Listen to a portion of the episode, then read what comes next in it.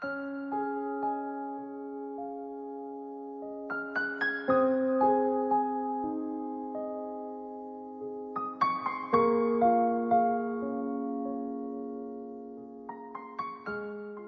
爱的小耳朵们，大家好，欢迎收听心理 FM，世界和我爱着你，我是主播豆瓣酱。今天要和大家分享的文章是来自从飞从的，《被人嫌弃有哪些好处》。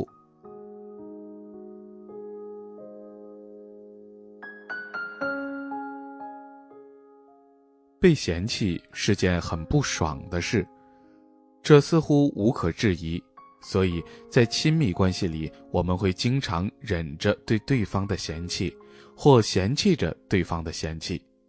当被嫌弃的时候，我们会很恼火、很气愤，觉得对方不应该嫌弃自己。被一个人嫌弃并不可怕，可怕的是我们对被嫌弃的排斥。只要是亲密关系，就会有理想化破碎，就会有嫌弃。虽然另一半有很多优点，但这并不影响他们有很多被我们嫌弃的缺点。同样，我们也终将会被嫌弃。在亲密关系里，嫌弃一个人是很正常的事情。你有没有停下来想过，上帝在人类身上创造了嫌弃，到底有什么意义？这到底有什么意义呢？首先，被嫌弃是人类进步的动力。夸奖一个人会让人觉得有成就感，会更进步；同样，嫌弃一个人会让人觉得有羞耻感，也会进步。夸奖和嫌弃都是让人类进步的动力，只不过背后产生的情感体验不同而已。同时，夸奖过度会让人满足于荣耀感，止步不前；嫌弃过度会让人过于绝望而自暴自弃。夸奖和嫌弃都可能会导致人类无法进步。我们可以反思自己，长这么大是靠什么在进步呢？小时候被家长嫌弃不爱读书，所以总想多读书证明自己；被嫌弃成绩不好，所以总想使劲努力证明自己。当年被爸爸妈妈嫌弃过的地方，我们一方面反感着，一方面又偷偷的。在改变着，长大后被领导、伴侣嫌弃，我们一方面讨厌他们的嫌弃，另一方面的确又无意识地做出了很多的收敛。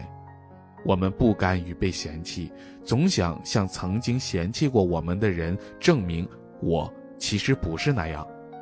不服，励志，下决心。当你想做这些的时候，是你觉得自己很棒的时候吗？还不是因为你觉得自己不够好，你嫌弃自己，你想改变。被嫌弃是我们熟悉的进步方式，它会激活我们潜意识里的恐惧，这种求生存的恐惧会让人想做更多。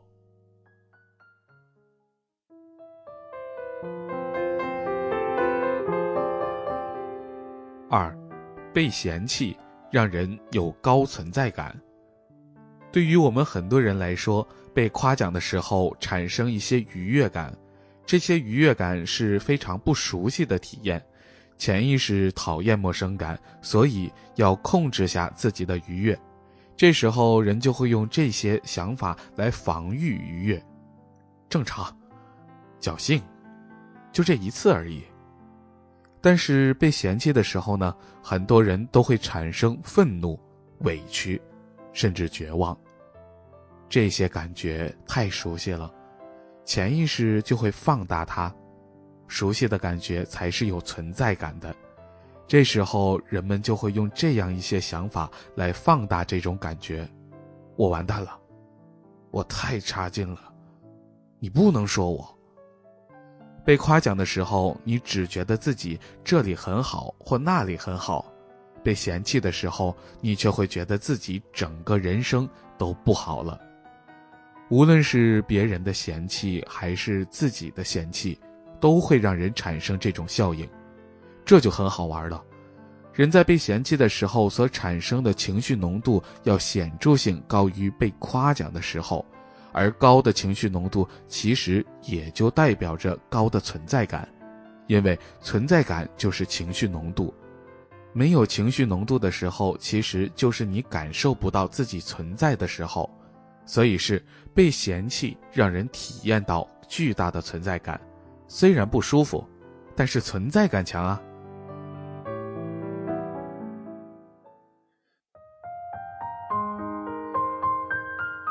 三，被嫌弃让你更理解他人。你被嫌弃的时候，其实那个人也在嫌弃自己。他嫌弃你笨，是因为他不能允许自己笨。他小时候总被嫌弃笨。他嫌弃你不上进，是因为他不允许自己不上进。他小时候总被要求上进。一个人在嫌弃你的时候，其实告诉了你两个信息：一。他不允许自己有这些特点，也不允许你有这些特点。二，他小时候这么被对待过，长大了也想这么对待你。所以你要先观察自己被嫌弃的时候的感觉，你要学着利用这种方式去理解他发生了什么，他被怎么对待过，而不是沉浸在这种感觉里被感觉牵着走。这时候你就发现。被嫌弃只是他人释放的被理解的信号，而非针对你。很多时候，我们都太自恋了，总觉得别人的嫌弃是在针对我们，其实只是他潜意识里无法聚焦这种糟糕的感觉，无法用语言清晰的方式表达自己，只能用他熟悉的方式对待你，好让你也明白那是什么感觉。被嫌弃，提供了理解别人的可能。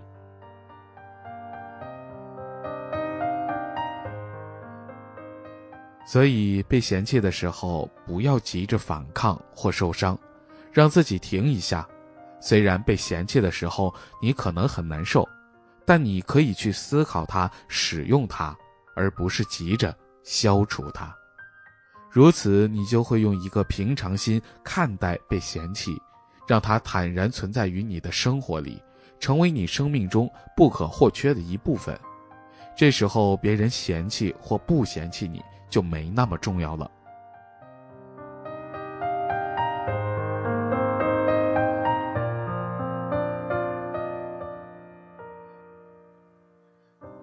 好了，本期的文章到这里就结束了。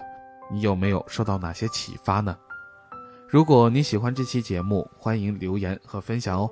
想要发现更多的好声音，记得去手机应用商店下载心理 FM 客户端，还可以阅读和收藏本期节目的文章，免费学习心理学知识，帮你赶走生活中的各种不开心。